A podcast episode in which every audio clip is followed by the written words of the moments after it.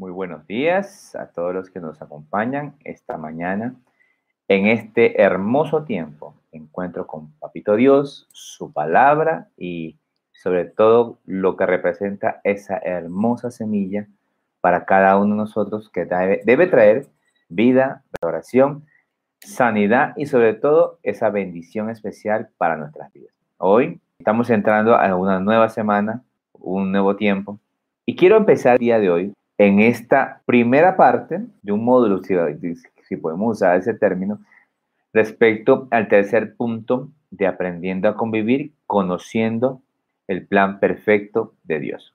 Quiero invitarle entonces a que ahí donde usted está me acompañen. Vamos a orar. Vamos a ahí acercarnos a Dios y decirle, Padre amado, gracias, gracias por este nuevo día, gracias por este nuevo tiempo, gracias por el milagro, Señor, de despertar y encontrarnos con todo lo que tú creas, Señor, con todo lo que tú me permitirás incluso vivir. Y gracias, papá, porque al acercarme a ti, expectativa tengo lo que hablarás a mi vida, a mi ser.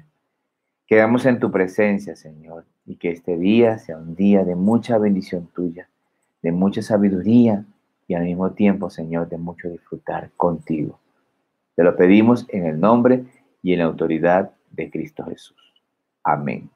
Hoy vamos a ver, como, está, como acaba de anunciar, respecto a una primera parte de un módulo respecto al tercer punto del plan de Dios, que era ingresando al reino de los cielos. Ese ingreso al reino de los cielos es para disfrutar del reino de los cielos.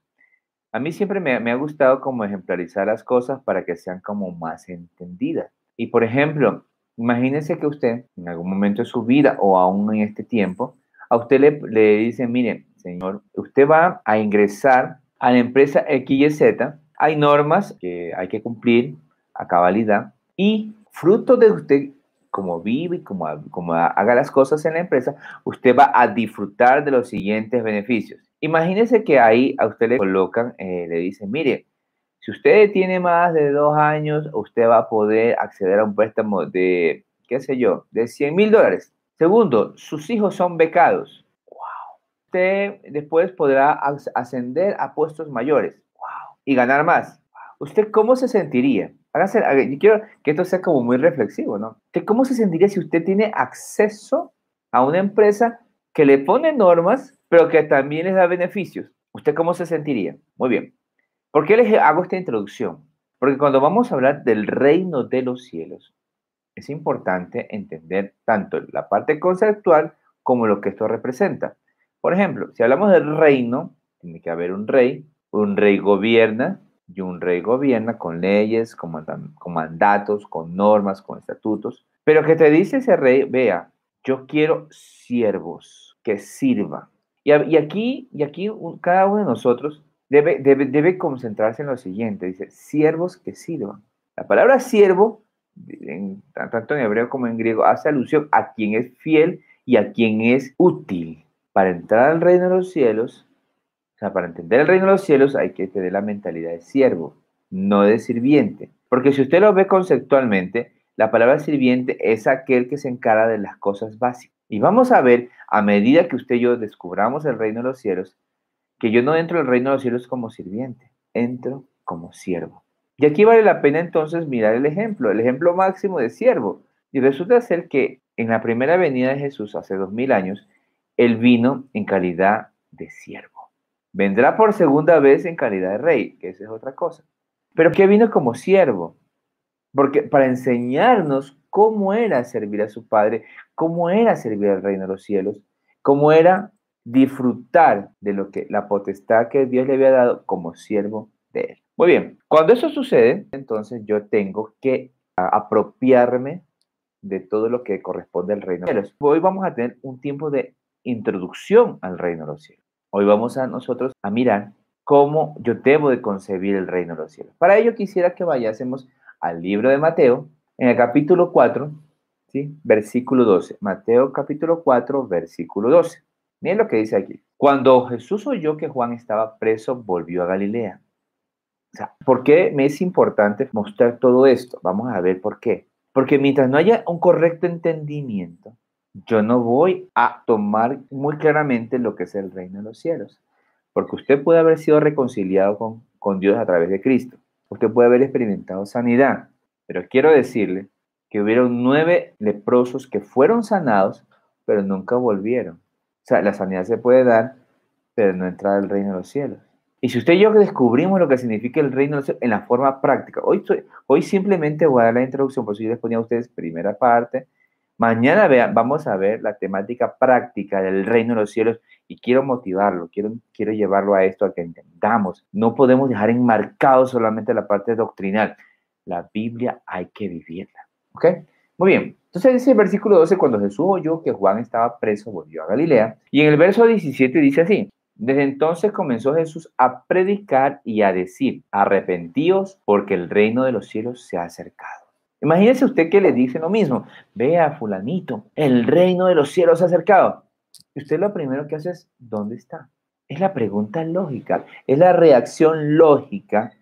Y aquí permítame el pequeño, el pequeño ajuste. Y es que para entender algo, mi mente necesita razones. Mientras la mente no entienda las razones, todavía seguiremos anclados en los paradigmas y en los esquemas con los cuales hemos vivido durante mucho tiempo. Cerramos el paréntesis.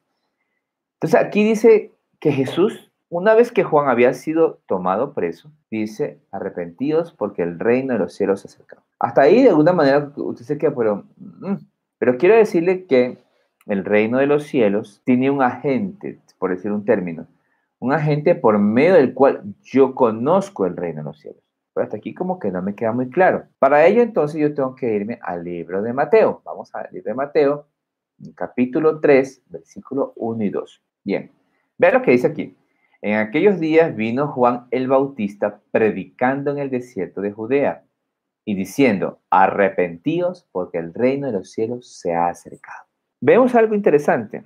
Cuando Juan fue tomado preso, eh, comenzó Jesús. O sea, Juan fue primero que, Jesús respecto de anunciarnos que el reino de los cielos se ha acercado. Pero todavía usted dice, está repitiendo lo mismo. El versículo 3, Juan si, lo, si va, va mostrándonos, dice, pues este es aquel de quien habló el profeta Isaías. Aquí él me va mostrando algo espectacular, señores, hijos de Dios. Me dice, pues este es aquel, ya me está diciendo, este es aquel, o sea, me está hablando de una persona. Entonces ya me queda como, más, me va dando un hilo conductor a través de quien yo mejor a través de quien el reino de los cielos se ha acercado a mi vida. Pues este es aquel de quien habló el profeta Isaías. Ah, o sea, venía de una promesa, profeta. El profeta está diciendo lo que va a suceder. Muy bien. Y entonces aquí, hasta aquí uno se queda, mm, aquí me está hablando de una persona.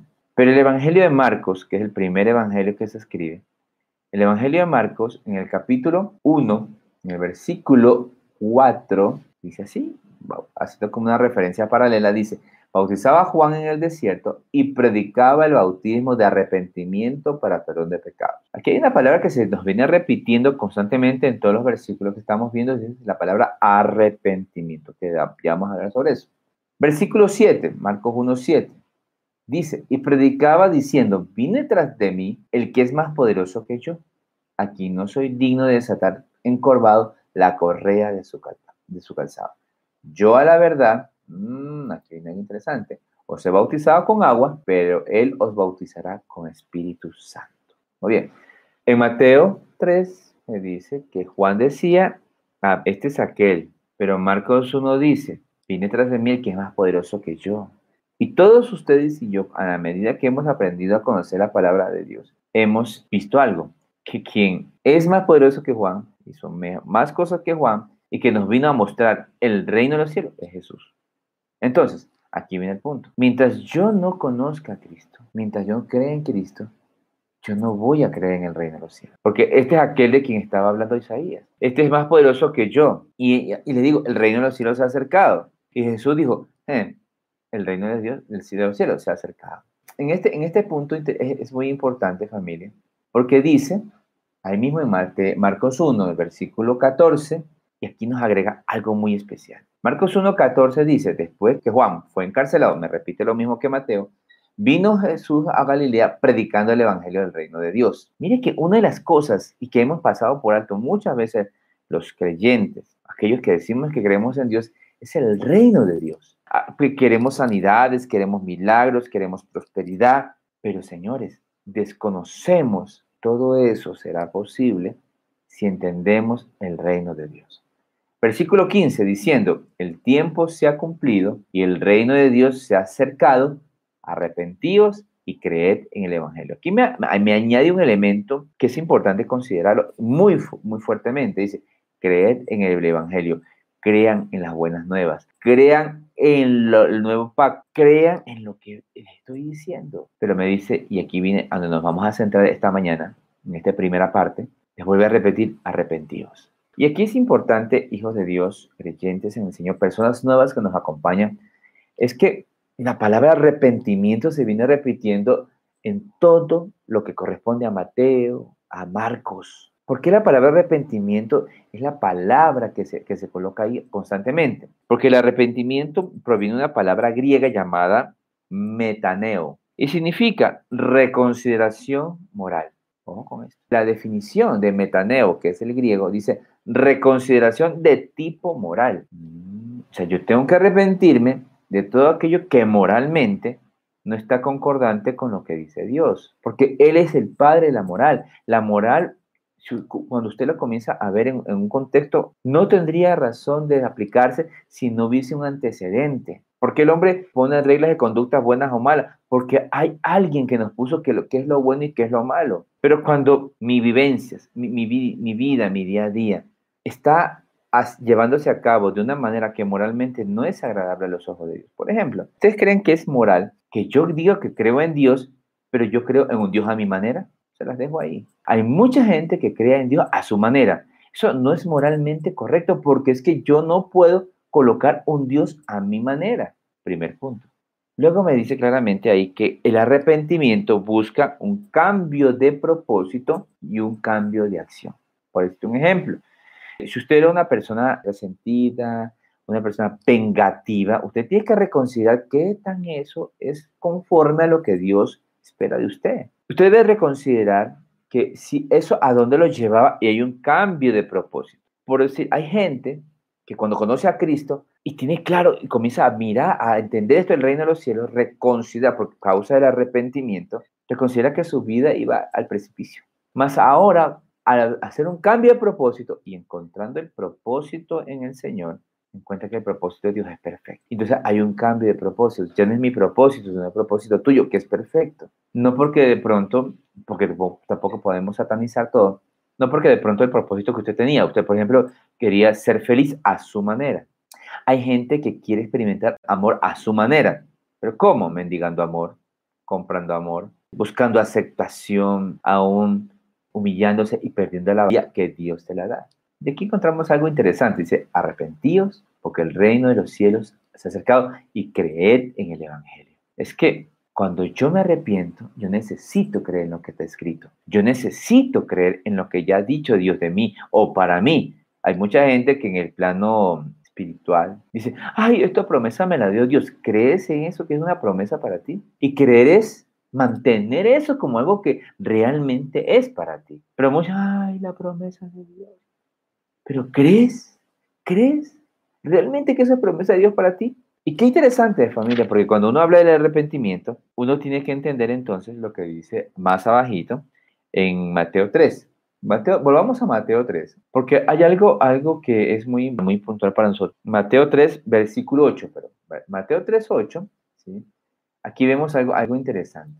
Quiero que por favor lo, miremos ahí, medítelo mucho, porque mire que no es entendible el asunto del arrepentimiento. Juan estaba en Mateo 3, está hablando Juan, Juan el Bautista. Y vea lo que dice el contexto, verso 7. Al ver que muchos de los fariseos y de los saduceos venían a su bautismo, les decían, generación de víboras, ¿quién les enseñó a oír de la ira venidera? Mire que el religioso, el ritualista, el legalista, porque está hablando de fariseos y saduceos, gente que tenían una concepción de Dios a su manera, porque los dos eran dos sectas que provenían del judaísmo mismo. O sea, que no me vengan con que hay tantas iglesias.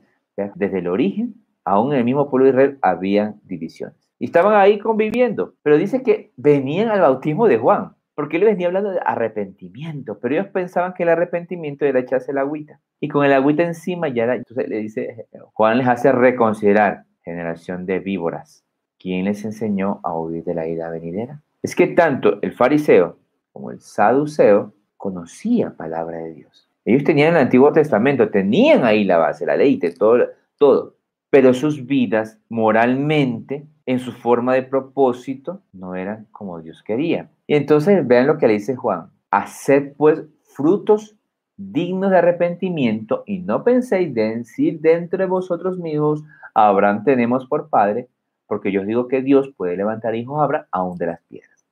Hoy, hoy, muchos, hoy muchos creyentes tienen una muletilla. Yo soy hijo de Papito Dios. Papito Dios para arriba, Papito Dios para abajo. Yo soy cristianito.com. ¿Sabes lo que hoy, hoy es necesario entender, hijo? A ver, tú dices que eres hijo, cuidado. Deja de decirte a ti mismo y más bien presenta frutos de arrepentimiento. A veces podemos tener un conocimiento intelectual de muchas cosas, pero en nuestras vidas, moralmente y respecto a los propósitos como Dios quiere, quizás no lo estamos haciendo. Mire que si uno, se fuese al tiempo bíblico, allá en el tiempo bíblico de pronto Juan no está, ve, arrepiéntase de estar mucho metido en el internet, porque no había internet, ¿se me entiende? Está diciendo, vean muchachos, ustedes creen que tienen una religión, ustedes dicen que son el pueblo de Dios, pero sus vidas distan mucho de lo que Dios ha querido con ustedes. Cuando Dios le dice la ley, la traducción correcta es Torah, y la correcta traducción de Torah es instrucción. Ustedes las instrucciones no las han entendido. Yo les mando la ley para que sepan lo que es pecado, pero se olvidaron de la misericordia, o sea, no lo han entendido. Por eso moralmente hay decadencia. Hoy en día puede haber mucha iglesia, puede haber mucha creencia en Dios, pero ¿cómo estamos? Por eso es que la iglesia se, dedica, se dedican solamente a la prosperidad, a la prosperidad, que sanidades, pero nadie, nadie ha concebido lo que Jesús dijo el reino de los cielos se ha acercado. ¿Okay? Con eso en mente, entonces tenemos que dar, entender que el arrepentimiento, en el arrepentimiento, mi mente toma conciencia del camino que he llevado y del camino que he de llevar. Yo hace un momento les decía que a la mente, para que cambie, necesita razones. Y alguien me preguntaba en un momento, bueno, un ejemplo de razones, por ejemplo, eh, efectos de la mentira. Yo a mi mente tengo que decir, a ver, a ver, Juan, si tú mientes, puede que de la primera sigas librado, salgas librado de la primera. Pero esa mentira te llevará a una segunda mentira, tercera, cuarta, porque tú necesitas cubrir todas las aristas y porque la mentira a la larga, tan solo que tú ya te, ya te hayas hecho un mitómano, no te produce, la mentira no te produce paz. Y un día será todo manifestado, se, te darán cuenta que lo que daba ya... Entonces, alma, mente, ¿te conviene andar en angustias? No, tienes tantas cosas que pensar. ¿Para qué mientes? Diga la verdad. Un, ejemplo, ¿no? De razones. Cuando hablamos de, de la paz, por ejemplo. La gente quiere paz, pero mi mente entiende paz y la tranquilidad. Pero para buscar esa paz, ¿cuántas cosas tengo que hacer? Y es imposible encontrar paz en un mundo que no tiene paz. Porque nadie te va a dar, ni nadie te va a proporcionar, ni nadie te va a ayudar a algo que no tiene. El mundo dice que está en paz, pero se prepara para la guerra. O sea, no hay paz. Entonces Jesús que me dice, ve, ve, Juan, dile a tu mente que mi paz no es como el mundo lo da. Mi paz proviene de una relación que tengas a través mío con mi Padre. Porque cuando tú experimentas esa paz, tú piensas y al pensar tomas buenas decisiones. Otro ejemplo, otra, otras razones que yo puedo darle a mi mente para que mi mente ahora tome conciencia del camino que ha llevado y del camino que debe llevar podemos hablar, un ejemplo que se me viene a la mente, la manera como yo he venido haciendo las cosas. Mire, usted puede hacer las cosas porque toca, pero cuando yo voy a los evangelios, porque me dice, créete en el evangelio, ¿cómo debo hacer las cosas? ¿Cómo las hacía José, el hijo de Jacob? Dice que todo lo que él hacía, Jehová estaba con él y prosperaba. ¿Cómo las hacía? Es que el hombre las hacía con discernimiento, las, hacía con sabiduría, las hacía bien. Y veía que todo, entonces, ¿cómo estoy haciendo las cosas? Mente, ¿cómo has venido haciendo las cosas, con el afán con que has venido haciendo las cosas, con la mentalidad que has venido haciendo las cosas, no hay mucho beneficio. Entonces, mente, reconsidera la, y toma conciencia del camino que has seguido, pero el cual tienes que seguir. Muy bien. Con esto en mente, entonces, hoy, hoy quiero compartirles a ustedes las dos cosas que debo tener claro para entender el reino de los cielos. Para ello quiero entonces que me acompañen al libro de Juan Juan capítulo 3, versículo 3. No es sino a través de un ejercicio práctico donde Jesús, en un diálogo con un hombre llamado Nicodemo, que usted y yo vamos a entender el reino de los cielos. Usted puede creer en una religión, usted la puede creer, pero si usted busca la verdad en la Biblia, debe entender que usted está llamado a creer en el reino de los cielos. Y el reino de los cielos se acerca a través de Cristo. O sea, el reino se ha acercado. Por eso cuando Jesús es, juzgado por Pilatos, ¿qué es lo que dice? Mi reino no es este mundo. Ya, ya por ahí me lo va planteando. Jesús se lo ha planteado. Mi reino no es este mundo. Mm, es un reino de los cielos. Juan capítulo 3, verso 3. En el diálogo con Nicodemo encontramos lo siguiente. Respondió Jesús y le dijo, de cierto, de cierto te digo que el que no naciere de nuevo no puede ver el reino de Dios. Aquí me dice algo interesante. Yo necesito nacer de nuevo. Y ya en el aspecto práctico, queridos hijos de Dios, el nacimiento te lo obtiene cuando recibe a Cristo como su Señor y Salvador, cuando cree en su nombre. Juan 1.12. su nacimiento viene fruto de una decisión para ver. Voy a ponerles un ejemplo como muy práctico. Ojalá en algún momento usted pudiese ir a Tierra Santa, a Jerusalén, por ejemplo. Uno escucha mucho de Israel, de Jerusalén, pero a través de las oportunidades que Dios me ha permitido ir a Tierra Santa, quiero contarle. Uno en una peregrinación a Tierra Santa encuentra de todo. Encuentra gente que va con una visión especial, espiritual, y otras que van como turista. A ese que va como turista, usted le pregunta de regreso, oye, ¿y cómo te fue? No, sí, sí es bonito, sí, algunas cosas simpáticas. He, podido comprar tal cosa, me salió bonito. Para de contar. Pero si usted le pregunta a alguien que fue con una visión correcta, la visión espiritual, tiene un encuentro con el Dios Padre allá, un encuentro especial, algo sobrenatural, porque va con la visión ¿sí? del reino de los cielos. Pasa igual en, cuanto a, nosotros. Usted puede creer que Dios existe, pero no haber visto el reino de los cielos. Pero ¿qué es necesario? Nacer de nuevo. Es decir, recibir a Cristo, creer en su nombre. Dice, nacer, el nacimiento se da cuando yo recibo a Cristo como mi Señor y mi Salvador. Ojo con esto. Pero a continuación, la respuesta lógica de Nicodemo, ¿cómo puede un hombre nacer siendo viejo? Todo eso es lo que ya dice la palabra. Pero Jesús no le responde la parte biológica, la parte lógica de que él está pensando, no. Versículo 5 dice, respondió Jesús, de cierto, de cierto te digo, que el que no naciere de agua y del Espíritu no puede entrar en el reino de Dios. Una cosa es ver, otra cosa es entrar. Hoy muchos hijos de Dios o mucha gente ha recibido a Cristo y ha creído en que comenzaste a ver, pero has entrado. Y si, si hay algo, hay un, permítame el pequeño, la terminología que voy a usar en este momento. Y si hay un mea culpa que deberíamos hacer, las iglesias, respecto de la enseñanza del reino de los cielos, es este versículo 5. Porque dice que el que no naciere de agua y del espíritu no puede entrar al reino de los cielos. Y resulta que usted, muchas, muchas iglesias hacen recibir a Cristo. Nosotros hemos hecho campañas, la gente ha recibido a Cristo, nació. Ahí venía un proceso de ver el reino de los cielos. ¡Wow! Pero Jesús me dice, entren. Es como cuando vuelvo a tomar el ejemplo de la empresa al inicio. Usted es contratado, usted le hacen ver las instalaciones, pero mientras usted no entre, usted no va a disfrutar de los beneficios. Y, es, y esa es la verdadera coyuntura que tenemos que entender hoy en día. Jesús me está diciendo, entre, pero te necesitas nacer de agua y del Espíritu. Miren, este versículo es uno de, los, versículos más polemizados a nivel de teología, pero yo no pretendo empantanarme en eso. Pero lo que sí entiendo es que, por ejemplo, cuando habla de agua, el agua es una figura del Espíritu Santo. Fue el planteamiento que le dio Jesús a la samaritana.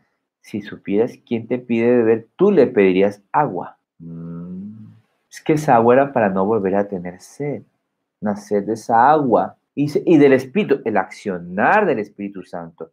Y el mea culpa que debemos hacer las iglesias es el correcto entendimiento del accionar del Espíritu Santo. Mientras el accionar del Espíritu Santo no sea bien enseñado como, debe, como dice la Escritura, entonces la gente no va a entrar al reino de los cielos. Y hoy yo, yo a usted le invito, usted que está, no digo perdiendo su tiempo en este devocional, sino escuchando este devocional.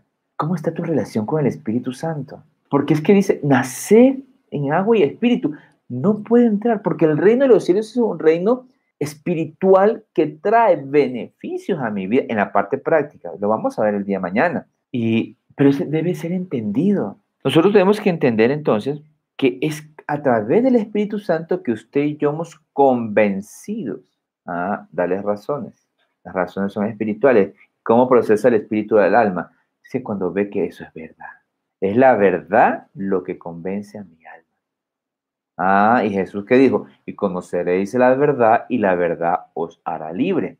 Muy bien, el Espíritu Santo entonces me convence, me guía, me fortalece para entrar. Porque yo entro al reino de los cielos como siervo. Y mañana veremos que, de qué disfruta el siervo. Y el siervo es útil. O sea, entran por causa de la sanidad, que lo vimos en la semana pasada, por causa de la reconciliación, entran los que tienen correcta la visión de servirle a Dios. Mañana lo veremos. Mañana veremos dos parábolas, ya en, la forma práctica, eh, de cómo esas parábolas me dicen, ve, esto es el reino de los cielos. Disfruta. Porque si tú estás viviendo en el Espíritu, tu relación espiritual, has nacido de ello, tú estás llamado a disfrutar, a entrar al reino de los cielos. Y quiero decirle que usted el reino de los cielos no, no entra cuando se muere, porque es que el reino de los cielos se ha acercado y se acercó a través de Cristo. Y usted y yo que estamos en esto, conocer el autor del plan perfecto, conocer el plan y conocer cuál es mi papel, estamos llamados a llevar a muchos al reino de los cielos. Querida familia, la idea es que este devocional resulte muy práctico, muy llevado a su vida. Por eso yo quiero invitarlo con todo, con todo cariño a que usted, ahí donde usted está, usted me acompañe en oración para entender que el reino de los cielos se ha acercado a su vida, pero es necesario que usted le conozca. Vamos a orar. Le invito a que encerremos este tiempo, este tiempo muy especial. Entonces, a que sean sus ojitos, usted se acerque a Dios en ese correcto entender de lo que es Dios. Y dígale, Señor, hoy me acerco a ti para entender aquello que quizás hemos pasado de, por alto, Señor. Porque lo primer, la primera expresión que tú tuviste, Jesús, una vez que aquel heraldo llamado Juan el Bautista había sido prisionero volviste a repetir lo mismo, porque es que, Señor, la aposta para entender es el arrepentimiento. Y fue el mensaje. Y Jesús, tú colocaste algo adicional. Arrepentidos porque el reino de los cielos se ha acercado. Creed en el Evangelio. Ahí donde usted está, yo le animo y yo le pido con todo cariño, con todo respeto. Usted puede haber creído en el Señor Usted puede haber recibido a Cristo, nació espiritualmente. Pero Jesús complementa lo que debe complementarse en usted y en mí. Hemos entendido que es el reino de los cielos. Señor, yo estoy reconsiderando, he reconsiderado mi forma de vivir, porque dice, eso es lo que pedía, arrepentimiento.